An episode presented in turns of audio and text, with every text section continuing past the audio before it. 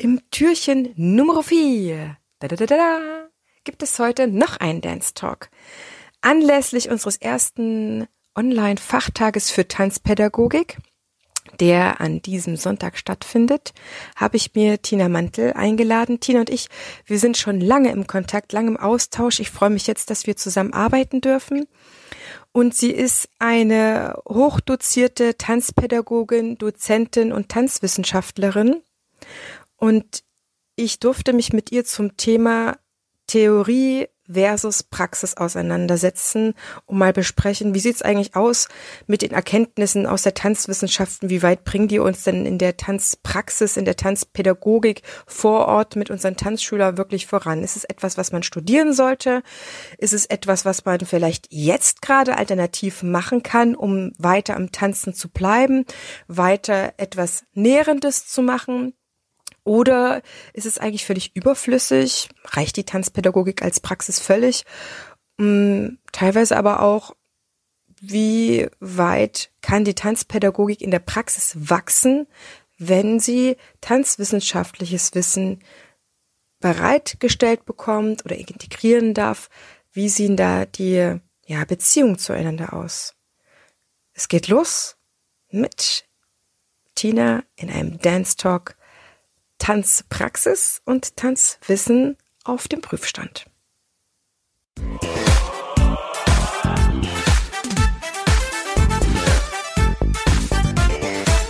Ich begrüße dich ganz herzlich zu einer neuen Folge hier im Einfach Tanzen Podcast, dem Tanzpodcast für alle neugierigen und selbstsorgenden Tanzschaffenden. Prall gefüllt mit unabhängigem Wissen, ohne dass du selber danach suchen musst. Viel Spaß jetzt damit, deine Tanzbotschafterin.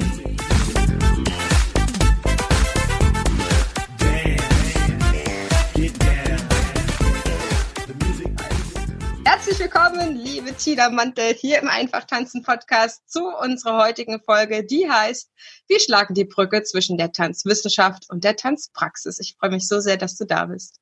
Vielen Dank, ich freue mich auch sehr. Ich habe gerade im Vorgespräch, wir haben ja schon zig Vorgespräche gehabt, Tina, wenn man das mal so zusammenfasst, habe ich mir gerade so laut überlegt und du hast schon so schön angefangen, wie wir uns kennengelernt haben. Mir war das gar nicht mehr bewusst, äh, dass du mir einfach mal einen Kommentar geschrieben hast. Und ist natürlich schön von der Kollegin zu hören, hey, du warst mir sympathisch, ähm, aber ich weiß gar nicht mehr, wie es weiterging. Irgendwie bin ich in deinen ähm, Tanzboost gelandet und dann haben wir angefangen, uns auszutauschen, oder? Genau, genau.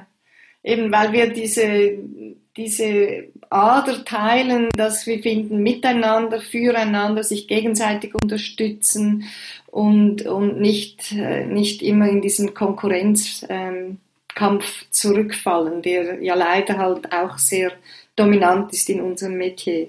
Ja, das ist es tatsächlich. Und wir sind heute für euch, liebe Zuhörerinnen und Zuhörer, da, um mit euch diesen Vernetzungsgedanken zu leben, weil ich finde, dass äh, Tina ist für mich eine der Beispiele, wo ich es einfach nur mega spannend finde, was sie für eine Tanzpädagogin ist, was für eine Geschichte sie gemacht hat und äh, jetzt auch den Schritt geht, und zwar vor dem Lockdown, zu sagen, hey, ich habe so Bock drauf, euch mein Wissen weiterzugeben.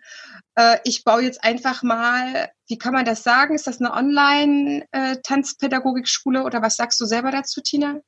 Ja, es ist, es ist eigentlich eine Weiterbildungsplattform. Also ich habe gesucht nach einer Form, wie ich mein Wissen und meine Erfahrung teilen kann äh, online.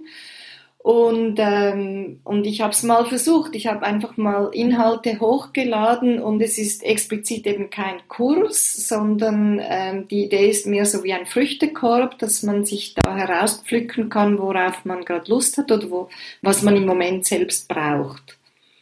Genau. Und das ist dein Tina Mantel Tanzbooster, glaube ich, heißt er. Boost, ihn, genau, genau. Ich habe ihn selber schon getestet und ich finde, du machst es großartig. Vor allen Dingen merkt man einfach auch daran, hey, gute Idee ist das eine, aber man muss einfach starten und egal an welchem Punkt man anfängt, man entwickelt sich eh immer weiter, ob das beim Tanzen ist oder beim Weitergeben. Und du hast ja nun schon offline so viel weitergegeben als Dozentin dass einfach der nächste Schritt das online war, weil man erreicht einfach mal viel mehr Kollegen, ja. Das ist einfach so. Das ist die, die Idee, genau. Das ist die Hoffnung.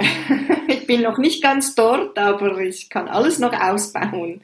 Ja, wir können ja deinen Tanzbooster in den Link setzen und noch ein paar von unseren Zuhörern, Zuhörern einladen, sich das mal anzuschauen. Die Tina hat einen Testmonat, den kann ich euch jetzt schon sehr empfehlen, um dann einfach mal wahrzunehmen und zu probieren, ne, im Sinne vom Früchtekorb, was sie Tina euch alles anbietet, um dann rückzumelden, was ihr euch vielleicht von ihr noch wünscht. Denn ich wünsche mir auf jeden Fall was von dir, Tina.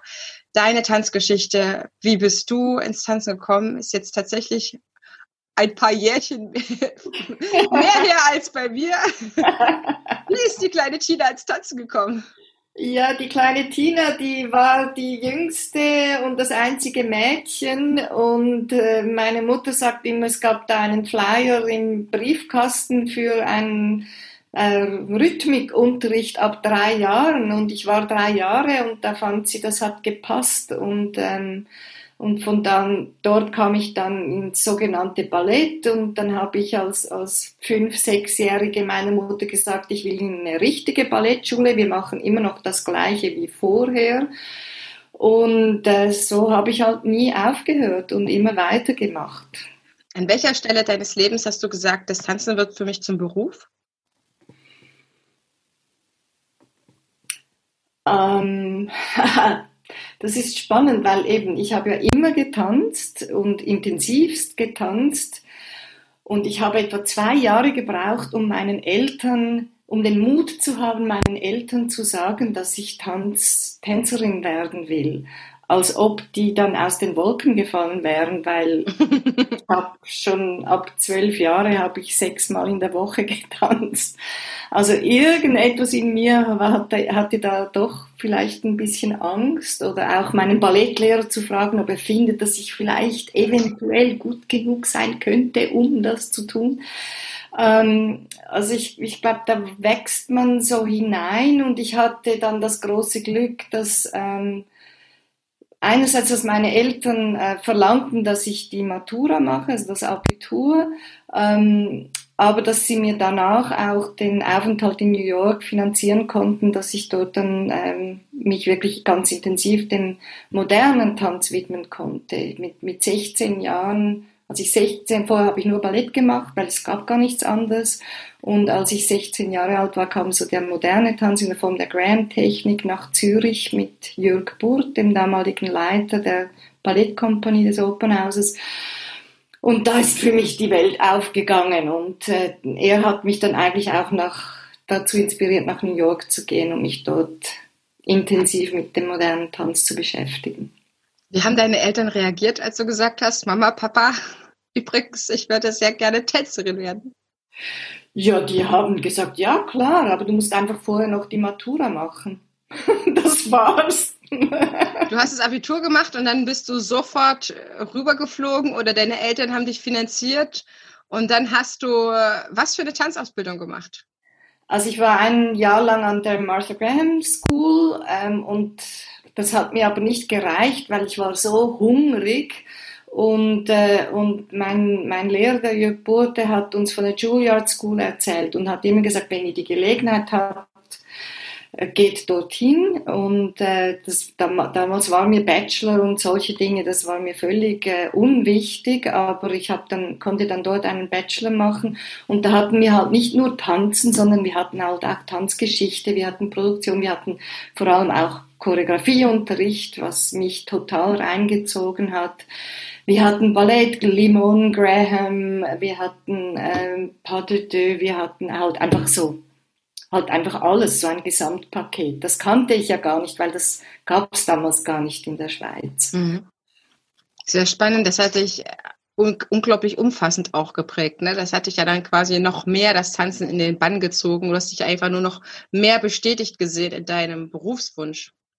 Genau, genau. Und es war natürlich auch ein Glück, äh, Anfangs 80er Jahre in New York zu sein. Da war New York eigentlich vom, vom zeitgenössischen Tanz her wirklich der Hotspot. Das ist es ja jetzt schon lange nicht mehr, aber damals war das extrem spannend und ich bin jeden Abend an eine Aufführung. Ich habe dann nur so mit dem Zeigefinger Zufallsprinzip gemacht, weil ich kannte mich ja überhaupt nicht aus und ich habe wirklich Ding gesehen, Downtown und Hochkultur und Musicals und Ballett und einfach alles mir reingezogen. ja, und dann vor allem halt auch eigene Stücke gemacht mit, mit meinen Kolleginnen und Kollegen aus der Schule und es war eine, eine ungeheuer bereichernde und spannende Zeit, ja. Wie lange warst du an der Juilliard? Ich habe das äh, leider, muss ich sagen, in drei Jahren statt in vier Jahren gemacht. Ähm, ähm, ich fand, also ich war halt hoch genug vom Level her und ich fand, ich muss jetzt raus. Und ich finde, im, im Rückblickend hätte mir das vierte Jahr sicher auch nicht geschadet. Bist du dann in New York geblieben oder hat es dich wieder sofort in die Heimat gezogen? Mm, ja, nein, ich, also ich konnte mir lange eigentlich gar nicht vorstellen, wieder zurückzukommen, weil also ja, also die Schweiz ist wunderbar, ich liebe es, ich bin extrem dankbar, dass ich hier leben darf, aber als junge Künstlerin fand ich es schon sehr einengend. Und, ähm, und ja, ich hatte dann eine sehr stürmische Beziehung mit einem Amerikaner und so bin ich halt immer wieder, wenn wir uns getrennt haben, bin ich wieder hierher gekommen, dann sind wir, zu, dann bin ich zurück. Also es war ein, ein großes Hin und Her, dann auch nach Los Angeles. Und ähm, in der Schweiz habe ich dann eigentlich immer meine eigenen Dinge gemacht, also choreografieren, choreografiert viel Solos, auch Duos. Ähm, und in New York habe ich dann mit anderen äh, in, in, Gruppen mitgetanzt. Mhm. So. Das heißt, du hast eine unglaubliche Tanzzeit selber erlebt, was die Internationalität angeht. Das stimmt, ja. Also ich war vor allem in, in Amerika und in der Schweiz, noch ein bisschen in Wien ähm, tätig. Ähm, Hast du heute ja. noch Kontakte zu deinen amerikanischen Tanzfreunden? Äh, ich weiß gar nicht, was man da sagt, Kollegen? Ja, also ganz ein bisschen jetzt wieder durch Social Media, ehrlich gesagt, aber lange nicht. Und das muss ich auch sagen, wenn ich jetzt meinen Kindern oder auch Studierenden ähm, das ist etwas, das man ein bisschen unterschätzt. Wenn man so die Hauptausbildung im Ausland macht, dann verliert man und man nachher wieder zurückgeht, man verliert ein ganz wichtiges Netzwerk. Mhm. Weil für den Beruf ist nachher dieses Netzwerk ungemein wertvoll, wenn man sich gegenseitig unterstützt, man tanzt gegenseitig in, in seinen Stücken mit. Und wenn du dann äh, ein Kontinent entfernt bist, dann fehlt dir das total. Also ich habe mich hier auch, auch oft sehr alleine gefühlt, weil es hier keine Leute gab mit irgendwie einer vergleichbaren Ausbildung. Ähm, ja, das, das, das war schwierig, aber äh, irgendwann mal habe ich mich dann wirklich entschieden, als ich mich dann endgültig von meinem damaligen Mann getrennt habe in der Schweiz, dann hier was auch aufzubauen und dabei mitzuhelfen, dass hier die, die äh, Bedingungen für Tanzschaffende und für den zeitgenössischen und für den äh, modernen Tanz, dass die besser werden. Mhm. Du hast dich auch sehr, sehr eingesetzt. Du bist ja auch ähm, im Vorstand von Lobby Tanz, eurer Interessensgemeinschaft, um euch da einzusetzen, um wirklich äh, auch für politische Akteure ein Ansprechpartner zu sein. Du bist äh, trotzdem auch jemand, der schon immer gerne sein Wissen weitergegeben hat. Tina, wann hat das begonnen, dass du gesagt hast, hey, ich, ich gehe auch an eine Hochschule und äh, ich werde euch mein Wissen weitergeben? Also ich erinnere mich noch als kleine Ballettstudentin habe ich meinen Freunden gesagt, wenn du den Arm ein bisschen mehr nutzt, dann geht die Pirouette besser. Also ich, ich glaube, ich hatte einfach immer ein sehr gutes Auge ähm, dafür, wenn, wenn ich gesehen habe, da stimmt etwas nicht, dreh mal den Fuß noch ein bisschen weiter aus oder so. Also ja, das, das hatte ich wahrscheinlich einfach schon immer und, und ich weiß noch, nach meinem ersten Jahr an der Julia, da hatte ich die José Limon Technik entdeckt, die kannte ich ja vorher nicht. Und ich hatte ein Jahr studiert und ich kam in die Schweiz und habe sofort einen zweiwöchigen Sommerworkshop organisiert. Ich dachte, das muss ich weitergeben, das muss ich denen zeigen, das, das müssen die alle auch wissen, weil das ist so toll. Also das war eigentlich immer ein Bedürfnis, eigentlich das, was ich so liebe, halt zu teilen. Ähm, zuerst mit, vor allem mit den Profis und inzwischen halt auch mit Kindern und mit Laien und mit Senioren. Ähm, ich glaube, das hat etwas mit dieser Leidenschaft zu tun, dass man finde, ich finde das so wunderbar. Also das müsst ihr doch eigentlich auch toll finden. man merkt dann immer wieder, das ist, es ist dann halt doch nur eine Nische, die das auch so toll findet wie man selbst, aber doch immerhin, denen äh, gibt man etwas, das, das wertvoll ist. Ja. Das heißt, du hast dich von der Tänzerin hin zur Tanzpädagogin hin entwickelt oder war Tanzpädagogik etwas, was mit in deiner Ausbildung mit drin war oder was du später noch gemacht hast? Nee, das war gar nicht in der Ausbildung drin. Wir wurden wirklich als Tänzer ausgebildet und ich habe das einfach immer gemacht, eben wie, wie gesagt, einfach um das, um das zu teilen. Und, ähm, und das war dann halt immer auch mein Brotberuf. Also ich habe dann halt nicht in einer Bar oder irgendwie im Büro gearbeitet, sondern ich habe halt unterrichtet. Das fand ich viel sinnvoller und wertvoller. Und, äh, und habe so halt auch immer Tänzerinnen um mich gehabt, die ich dann fragen konnte, um, um bei einem Stück bei mir mitzutanzen. Ähm, also das war sehr organisch. Ich denke, ich habe das immer so etwa 50-50 gemacht, die, mhm. das Unterrichten und, und das Choreografieren. Ist das äh, Unterrichten an der Hochschule oder an der Uni anders, als wenn du im Tanzsaal stehst, deines Tanzstudios? Gibt's da für dich also ich, ich habe ja an der Hochschule, an der Zürcher Hochschule der Künste ähm, unterrichtet und da habe ich auch äh, Tanzunterricht gegeben. Also da hat man mich eigentlich eingeladen für eine Probelektion und Gott sei Dank habe ich das angenommen. Ich weiß noch, eigentlich dachte ich, nein, ich unterrichte eh schon zu viel und zum Glück habe ich gemerkt, also wenn du weniger unterrichten willst, dann solltest du eigentlich einen Job nehmen, wo du mehr bezahlt wirst, weil dann kannst du beim anderen aufhören. Und das hat sich dann auch so ausbezahlt. Und es, es ist natürlich ein Unterschied, wenn man ähm, Studierende hat, die, die drei oder vier Jahre, ähm, die man drei oder vier Jahre lang begleitet, weil da kann man wirklich was aufbauen. Es ist ganz etwas anderes, wenn man off Open Classes gibt, wo die Leute halt kommen und gehen. Ähm, also das fand ich schon sehr sehr bereichernd, die, diese jungen Menschen so zu begleiten auf, ein, auf einem längeren Weg. Ich durfte denen auch Choreografieunterricht geben, ich durfte sie begleiten bei ihren ähm, Solostücken, bei Gruppenstücken. Ähm, insofern ist das schon was anderes.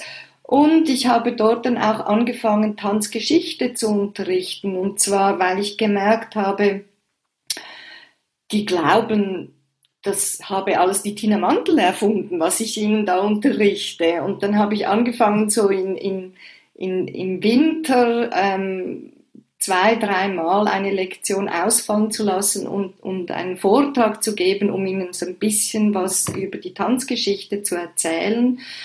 Und mein damaliger Chef hat das dann mitbekommen und dann hat, hat er gesagt, das findet er gut und dann habe ich dann äh, das offiziell als Fach dann zusätzlich noch unterrichten können. Du hast äh, in deiner Ausbildung oder später noch Tanzgeschichte studiert? Ähm, also Tanzgeschichte war natürlich Teil unserer Ausbildung und wir mussten auch eine Arbeit schreiben. Ähm, und dann war das ein, ein Teil des Tanzwissenschaftsstudiums, mhm. das ich dann 2010 noch äh, angefangen habe an der Universität Bern. Hm. Kannst du uns ein bisschen mehr dazu erzählen? Wie kommt eine Tänzerin dazu, noch Tanzwissenschaft zu studieren? Ja, ähm, Das ist eine gute Frage. Also ausschlaggebend war im Prinzip, dass ich ähm, meine Stelle verloren habe aus politischen Gründen. Ich habe ein, ein Studien, das wäre der erste Studiengang in Tanz gewesen äh, in der Schweiz. Ich habe den aufgebaut und der wurde dann aus politischen Gründen auf Eis gelegt. Und somit habe ich meine, meine Anstellung auch verloren. Und äh, bekam aber eine Abfindung und habe dann gedacht, okay, das nutze ich jetzt quasi als unfreiwilliges Sabbatical und was will ich damit machen? Und meine Kinder waren damals noch klein, also ich konnte jetzt nicht eben nach New York oder nach Berlin oder so wohin gehen. Ähm, die Laban-Bewegungsanalyse hätte mich auch sehr interessiert. Und ja, und in der Schweiz gab es halt relativ neu damals diesen äh, Master in Tanzwissenschaft. Und ich kannte die Professorin und ich schätze die sehr, das ist die Christina Turner. Und dann habe ich mir gesagt, ja, dann mache ich das jetzt. also genau, mich, ich, ich glaube, ich war auch sehr hungrig, wieder mal intellektuelles Futter zu bekommen. Ähm, daran leiden wir ja so ein bisschen, äh, obwohl ich total die Macherin und die Praktikerin bin, aber diese intellektuelle Auseinandersetzung mit, mit dem Tanz, das fand ich unheimlich faszinierend. Ich, ich fand es auch ganz spannend, dass da Menschen, die eben selbst zum Teil noch nie in einem Tanzstudio waren, die selbst keine Lust haben zu tanzen oder ja, aber, aber aus einer ganz anderen Perspektive heraus dann auf dieses Gebiet, auf dieses Feld des künstlerischen Tanzes schauen. Und wie baut sich das auf, äh, Tanzwissenschaft? Du musst also nicht vorher getanzt haben oder ist das, ist das Bedingung, nee. dass man. Nee, nee, überhaupt keine. Nein, nein. kann einfach Tanzwissenschaft studieren aus seinem eigenen Interesse heraus. Genau, so wie man, also gut, Musikwissenschaft studiert man jetzt wahrscheinlich nicht, wenn man nicht mindestens schon mal ein Instrument gespielt hat oder, oder gesungen hat, aber das muss man auch nicht auf einem professionellen Niveau gemacht haben, um, um Musikwissenschaft oder Kunstwissenschaft. Die Leute, die Kunstwissenschaft studieren, sind in der Regel keine Künstler, oder? Also das ist, es ist eigentlich der gleiche Zugang. Und ähm, das ist ja wie alle jetzt diese ähm, Studiengänge ist das modular aufgebaut, dass es gibt gewisse Module, die Pflicht sind und andere Module, die man sich dann ähm, selbst zusammensuchen kann. Ähm, im, in den Feldern Theaterwissenschaft, Tanzwissenschaft, ähm, Musiktheaterwissenschaft, also in, in diesem Feld konnte man sich da Module zusammensuchen und da geht es um Vieles geht um Ästhetik, also es geht darum wirklich, wie, wie schaut man Tanz an. Tanzanalyse war, fand ich ein sehr ähm, wichtiges ähm, Modul. Das war natürlich sehr angelehnt an die Praxis, weil man da Aufführungen anschaut und dann bekommt man ein Handwerk dazu, wie man, wie man das Gesehene analysieren kann. Das fand ich jetzt persönlich extrem hilfreich, weil ähm, ich als, als junge Tänzerin habe ich Stücke immer angeschaut und habe mich so in die Tänzer hineingefühlt. Wie würde sich das anfühlen, das selbst zu tanzen? Und wenn sich das nicht gut angefühlt hat, dann, dann wurde mir unwohl. Oder als Choreografin habe ich Stücke angeschaut mit, mit meinem Wissen, ähm, ja, gefällt mir das, wie hat sie jetzt das gelöst? Hm, da braucht sie immer irgendwie den gleichen Zeitraum, deswegen wird es jetzt ein bisschen langweilig. Also immer so von dieser Perspektive her und, und immer irgendwie auch urteilend, oder? Gefällt mir, gefällt mir nicht, finde ich super, nee, hätte ich jetzt wahrscheinlich besser gekonnt, keine Ahnung. Also da war immer so ein bisschen was Urteilendes dabei. Und wenn du in der Tanzwissenschaft Tanzanalyse machst, dann ist das wirklich, du schaust nur diesen Gegenstand an. Und du lernst verschiedene Methoden, wie du das anschauen kannst über die Zeit oder nur für diesen Moment mit allen ähm, allen Teilen, die dabei sind, Musik, Kostüme, wird eine Geschichte erzählt, das Licht, die, äh, das Bühnenbild. Und du schaust dir das an und es, es ist mir immer wieder so passiert, dass ich ein Stück einfach so gesehen habe und dachte, hm, irgendwie hat mich das jetzt nicht wirklich gepackt. Und als ich dann mit der Analyse angefangen habe, dann, dann sind mir immer mehr Dinge aufgefallen und da habe ich Verbindungen geschaffen, habe, ah, genau, das könnte das und das und das sein. Und dann ist das so gewachsen und das Verständnis dafür wurde viel größer und es ging dann gar nicht darum, gefällt mir das oder nicht, sondern einfach, was ist es? Und das dann so zum Blühen zu bringen durch die Analyse auf verschiedene Arten, das fand ich wunderbar. das heißt, das hat das äh, Wissen aus den Tanzwissenschaften, hat dein praktisches Wissen nicht nur ergänzt, sondern auch ein neues Level gestellt. Kann man das so sagen? Auf jeden Fall, ja, auf jeden Fall. Und wie viel, wie viel Tanzverständnis hat trotzdem der nur Tanzwissenschaftler, der nicht tanzt? Ja, das ist dann so die andere Frage. Also wir hatten zum Beispiel ein, ein, ähm, ein Seminar über Improvisation und da habe ich dann angeboten, dass ich, äh, dass, dass ich einen Input mache wirklich im Studio. Also dass dass sie sich wirklich auch mal bewegen und das erleben. Und ich, ich denke, die haben das auch geschätzt. die, die das gemacht haben. Es war natürlich freiwillig. Also ich könnte mir einfach auch vorstellen, so wie du das jetzt schon andeutest, dass es einfach gewinnbringend ist, wenn der Tanzwissenschaftler ein bisschen ins Tanzen gekommen ist, um manche Sachen dann doch für sich selber zu spüren und nicht nur als Buchstaben aus einem Buch zu entnehmen oder vielleicht durch Fotos nachzuvollziehen. Ich selber habe ähm, mir das Buch damals gekauft von der Sabine Huschka. Ich habe es ja gerade nochmal rausgekramt. Wissenskultur Tanz. Ich fand es sehr, sehr spannend. Und auch nach wie vor lese ich viel, auch sehr akademisch formuliertes ähm, tanzwissenschaftliche Inhalte. Ähm, und dann merke ich immer,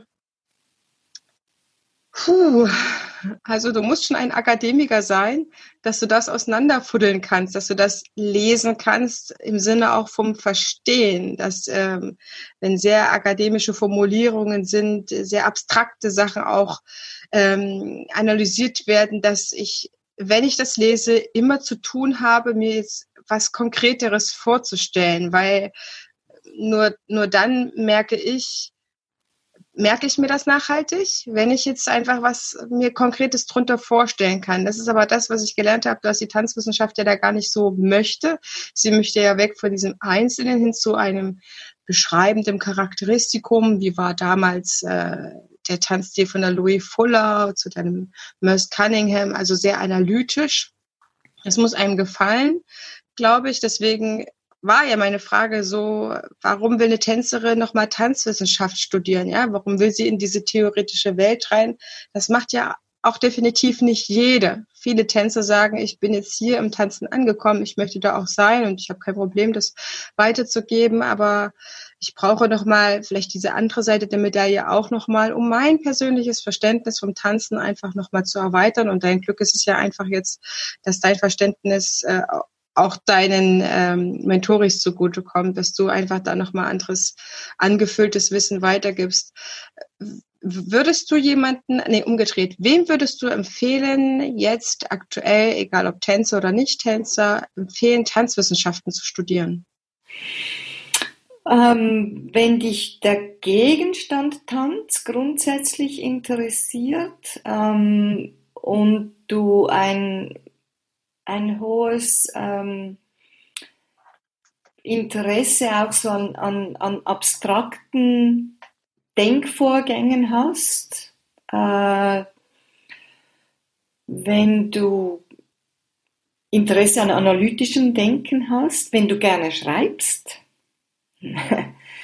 also das heißt, wenn du eigentlich ja wie alle viel eins äh, Studiengänge. Also wenn du wenn du auch Interesse hättest dann an Sprachen zu studieren oder Geschichte oder ja in dieser in diesem Bereich du dich aber spezifisch jetzt für Kunst und noch spezifischer für Tanz interessierst dann ist das ein ein wunderbares Studium. Ich glaube, es ist sehr vielfältig. Ich denke, es ist an jeder Uni, an jeder Hochschule natürlich anders. Da haben ja die Professorinnen, Professoren jeweils ihre eigenen Schwerpunkte. Ähm, und wenn du natürlich getanzt hast und vielleicht das abgeschlossen hast oder abschließen musstest aus körperlichen, physischen Gründen und du aber diesem diesem Gegenstand Tanz eigentlich treu bleiben willst und dich da noch vertiefen willst, dann würde ich dir das empfehlen.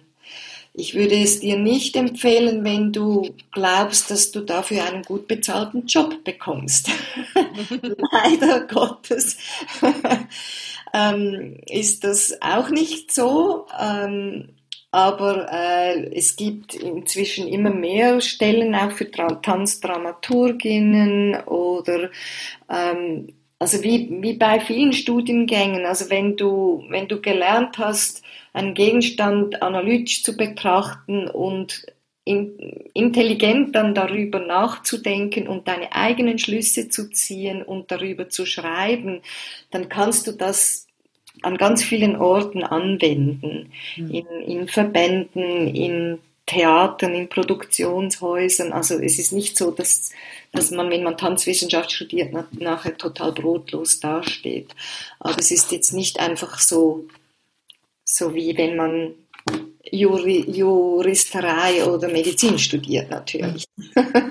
ja, oder tatsächlich dann die Praxis äh, als Tanzpädagogin macht und seine Kurse hat, seine Projekte.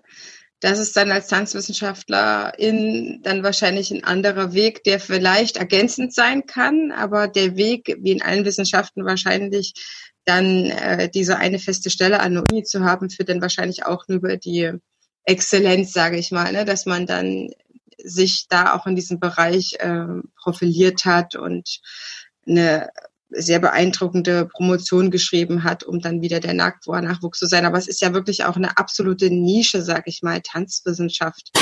Das ist äh, marginal und äh, wenn du sagst, es ist auch noch so vielfältig, muss man wahrscheinlich auch noch sehr breit am besten aufgestellt sein, damit man dann tatsächlich was anbieten kann, wenn man dann Tanzgeschichte, Tanzwissenschaft dann weitergeben möchte, oder?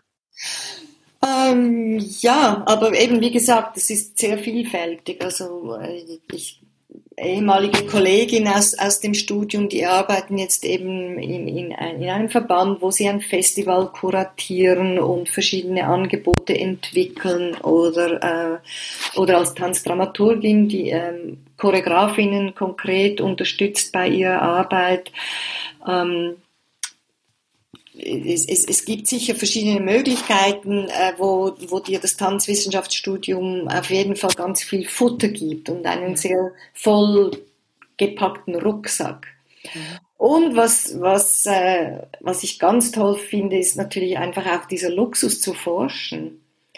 Weißt du, so oft, also du machst das jetzt mit deinen Podcasts, du machst das, du hast mal gesagt, ich glaube, dass du ein Buch schreiben mhm, willst, genau. aber ähm, die meisten von uns nehmen uns diese Zeit ja nicht. Ähm, mhm. aber wenn, wenn, wenn du in diesem Studium bist und du denkst, ich, ich habe jetzt gerade geschaut, mal eine Seminararbeit, habe ich gedacht, ähm, habe ich geschrieben über, über revolutionäre Phasen im Tanz und habe das New York der ähm, 70er, 80er Jahre mit dem Brüssel der 90er Jahre verglichen, wo, wo einfach ganz tolle neue äh, Tanzentwicklungen entstanden sind und habe mir überlegt, wie, wieso ist das? Wieso ist das dort passiert? Und habe das, habe dann eine Arbeit darüber geschrieben und das ist doch wahnsinnig spannend. Mal, wieso ist das eigentlich so?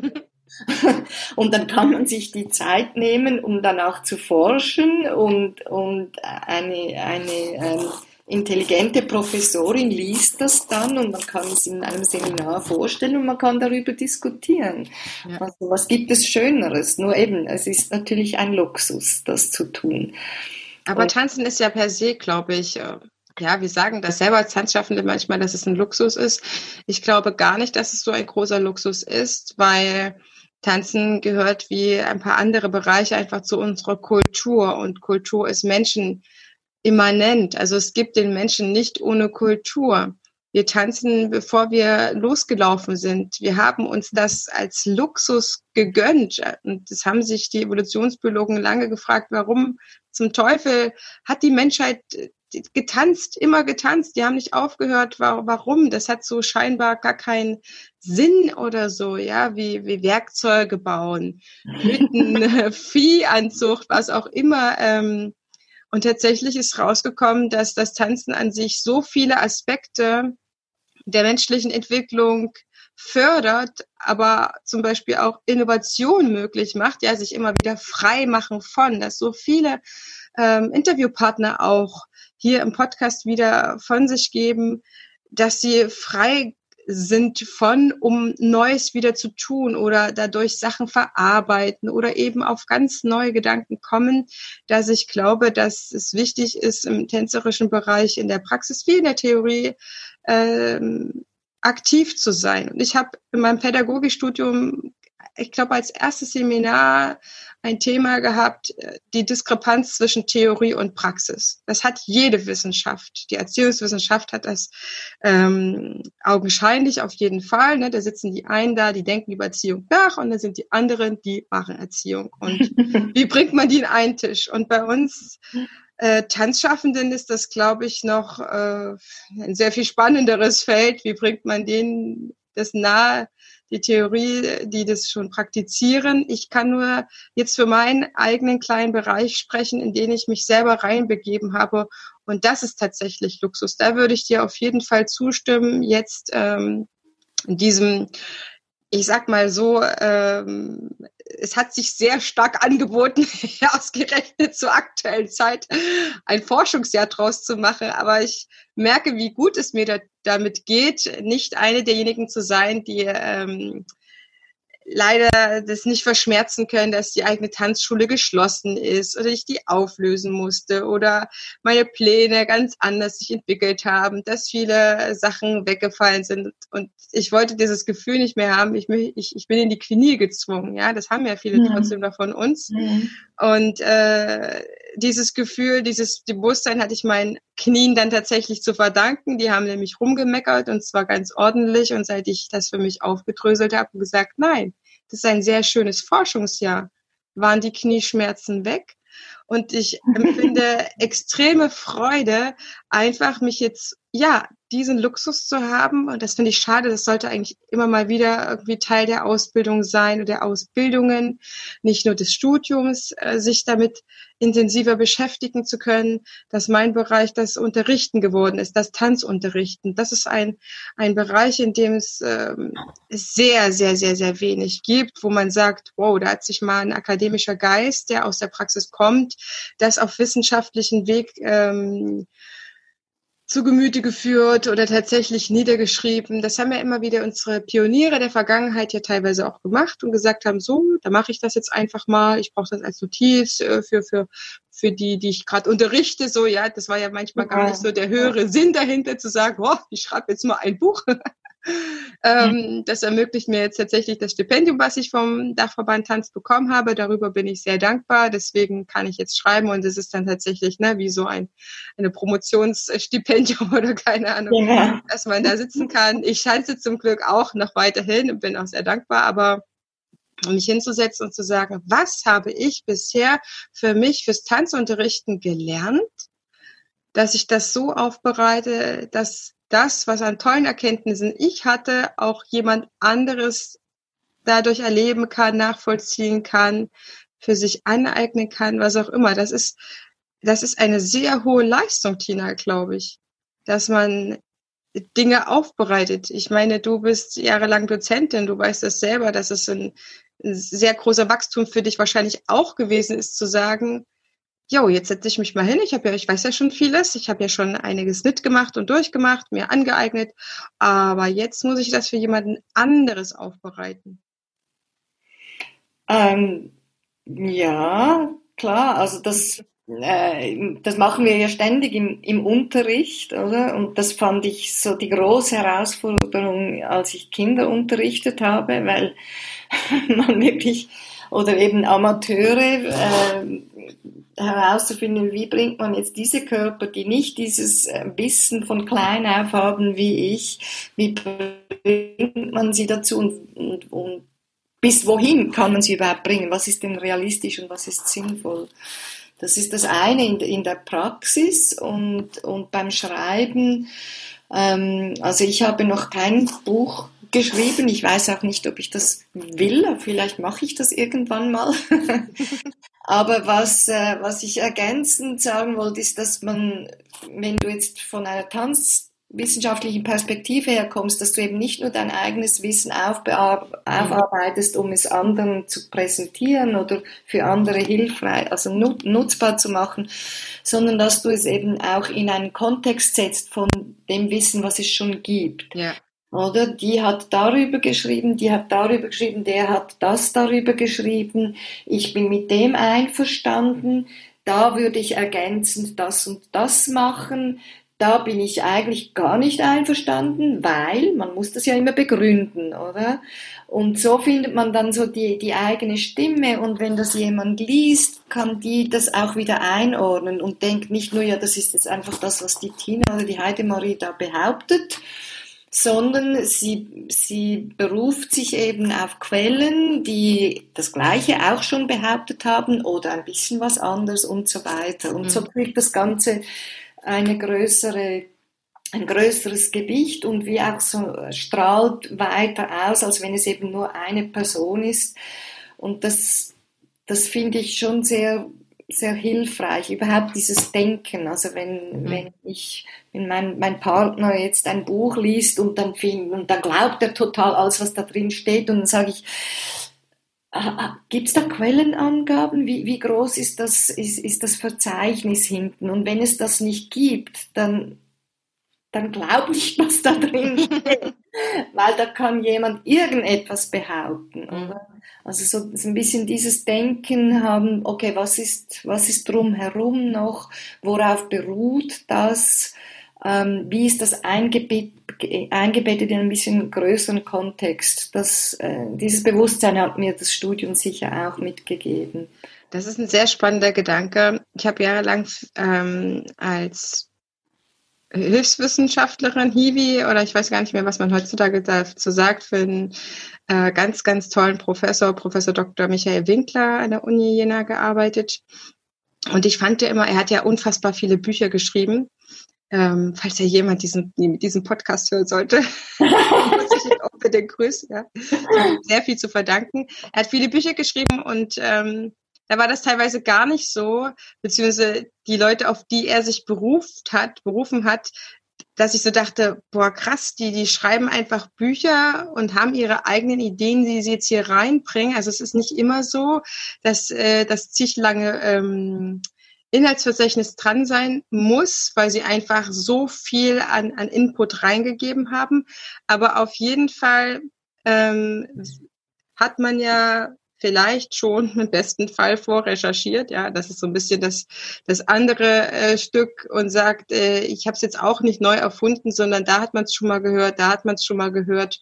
Und das ähm, macht es mir an der Stelle tatsächlich dann auch einfacher, wenn ich, die jetzt schreibt, sagt, so, so wie ich dir es darstellen werde, macht es kein anderer, weil ich habe A, B, C und D gelesen und habe mir meine Gedanken dazu gemacht, habe es durch meine Praxis äh, durchlaufen lassen, da bewährt und heute präsentiere ich dir meine Ergebnisse und du kannst sie annehmen oder nicht. Ne? Ich habe jetzt äh, einfach äh, einen neuen Bereich beschritten, wo es natürlich auch einfacher ist als an einem Bereich, äh, wo es schon viel gibt. Ich kann jetzt dir nicht zig Bereiche ähm, aufzählen, aber in der, in der Neurodidaktik fürs Tanzunterrichten hat es noch keinen gegeben. Das ist einfach schön, ja, das dass ich sagen kann, äh, es ist eine sehr schöne Nische. Äh, ich gehe mal da los. Es ist auch anstrengend, aber ähm, ansonsten klar, umso mehr es gibt, dann passiert das, was du gesagt hast.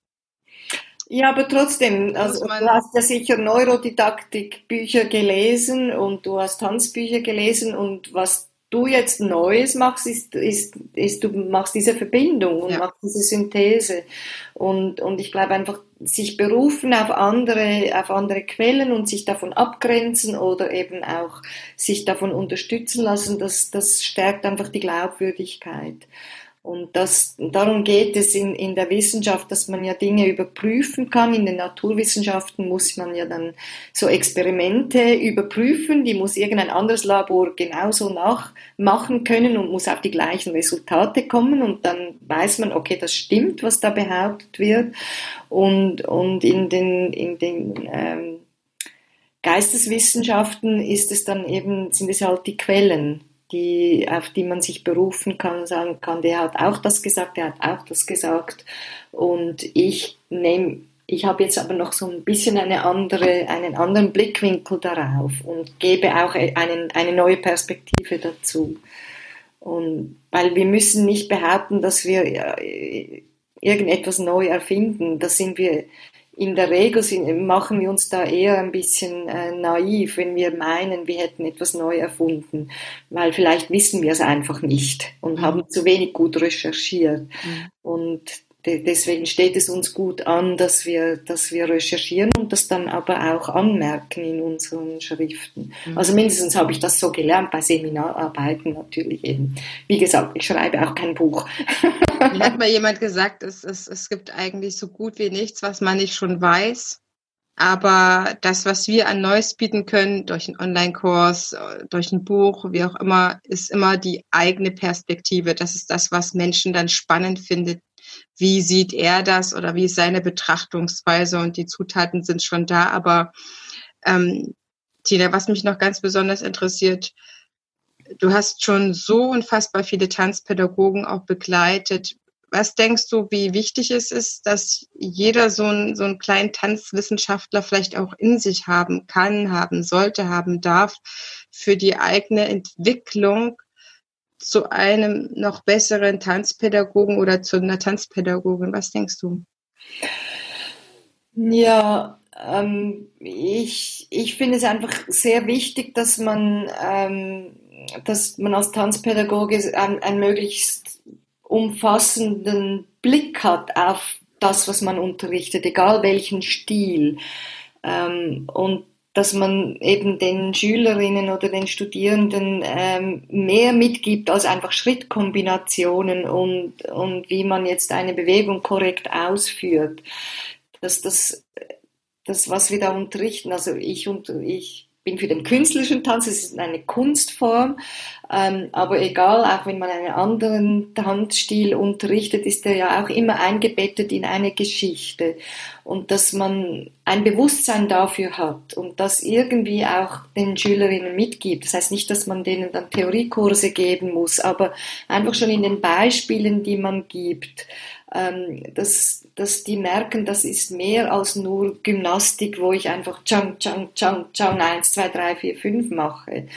Und äh, das ist mir persönlich sehr wichtig und deswegen finde ich, aber ich denke, das hat jede Tanzpädagogik-Ausbildung hat ja auch diese Fächer drin, hat etwas über Tanzgeschichte und ähm, vielleicht auch ein bisschen was über Tanzanalyse ähm, oder Bewegungsanalyse, damit man ja ein, noch ein bisschen einen breiteren Horizont hat.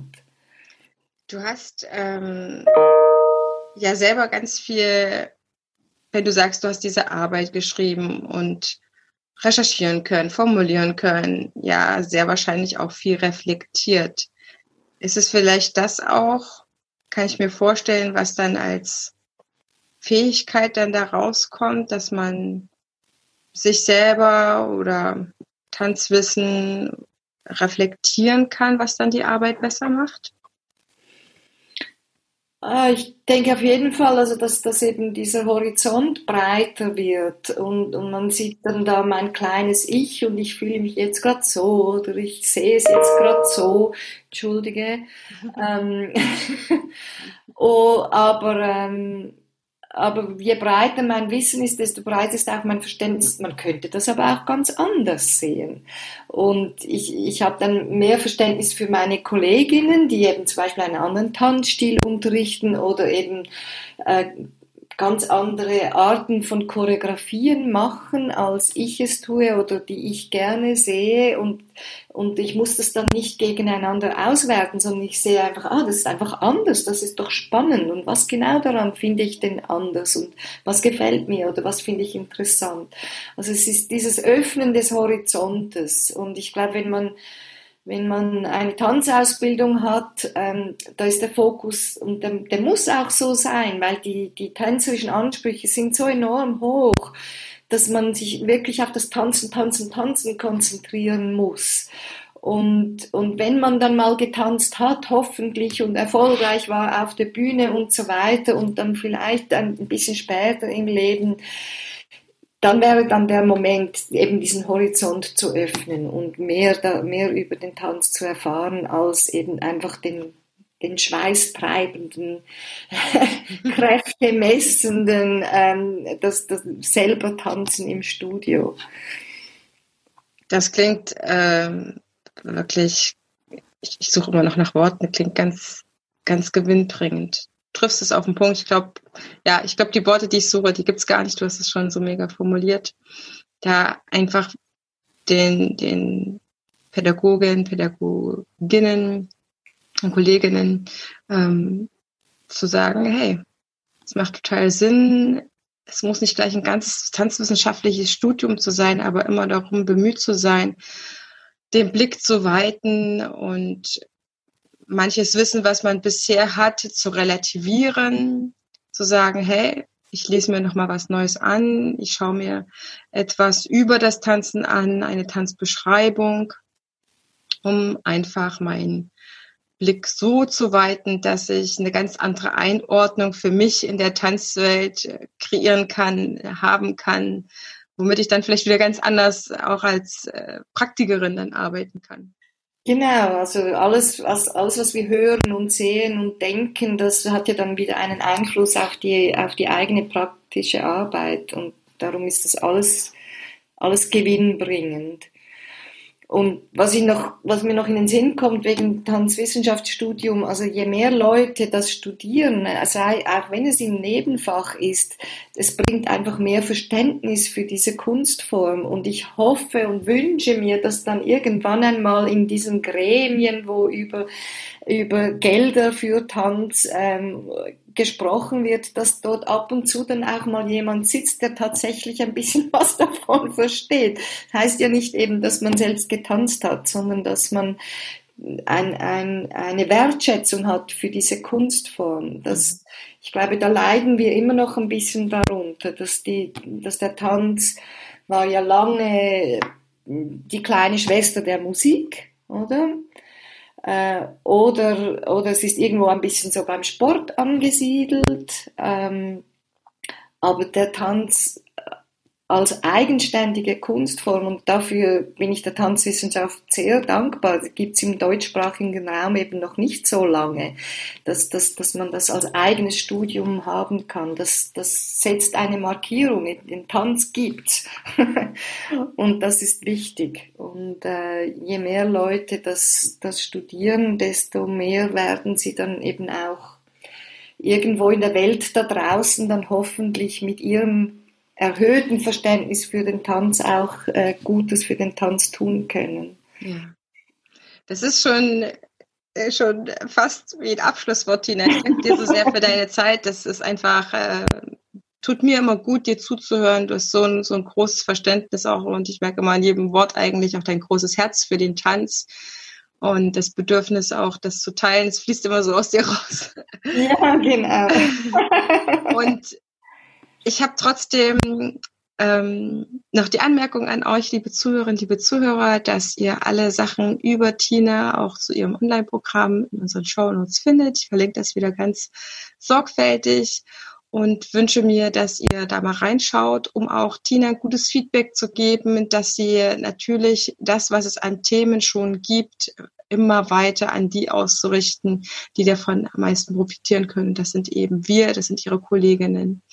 Und es gibt ja so gut wie keine Online-Programme für uns. Und gerade aktuell ist es einfach sehr, sehr schön, wenn man das ein bisschen einfacher haben kann, unabhängiger zu sein von irgendwelchen Wiederabsagen, Verschiebungen, da frei zu sein und die Zeit, die man hat, nutzen kann, um vielleicht sich online fortzubilden. Und eins kann ich euch versprechen, Tina ist sehr kommunikativ. Wenn sie eins macht, dann immer sehr, sehr schnell reagieren wenn man eine Frage hat, wenn man eine Anmerkung hat, durch auch, auch kritisches, das liebe ich an dir sehr, Tina, dass du einfach, okay, da war eine kritische Frage, hm, ich denke mal drüber nach, dann gibt es ein Feedback und äh, ganz oft ist es ja auch so, dass du sagst, ah ja, es ist recht, äh, stimmt schon, nehme ich auch mit und dann plopp, zauberst du wieder ein neues Video und neue Inhalte. Das finde ich einfach genial.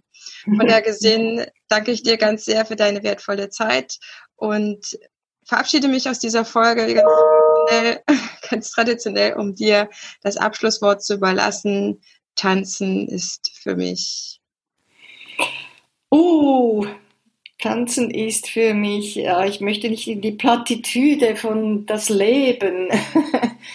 Tanzen ist für mich äh, Leidenschaft und Beruf und äh, die Möglichkeit, immer wieder Neues zu entdecken.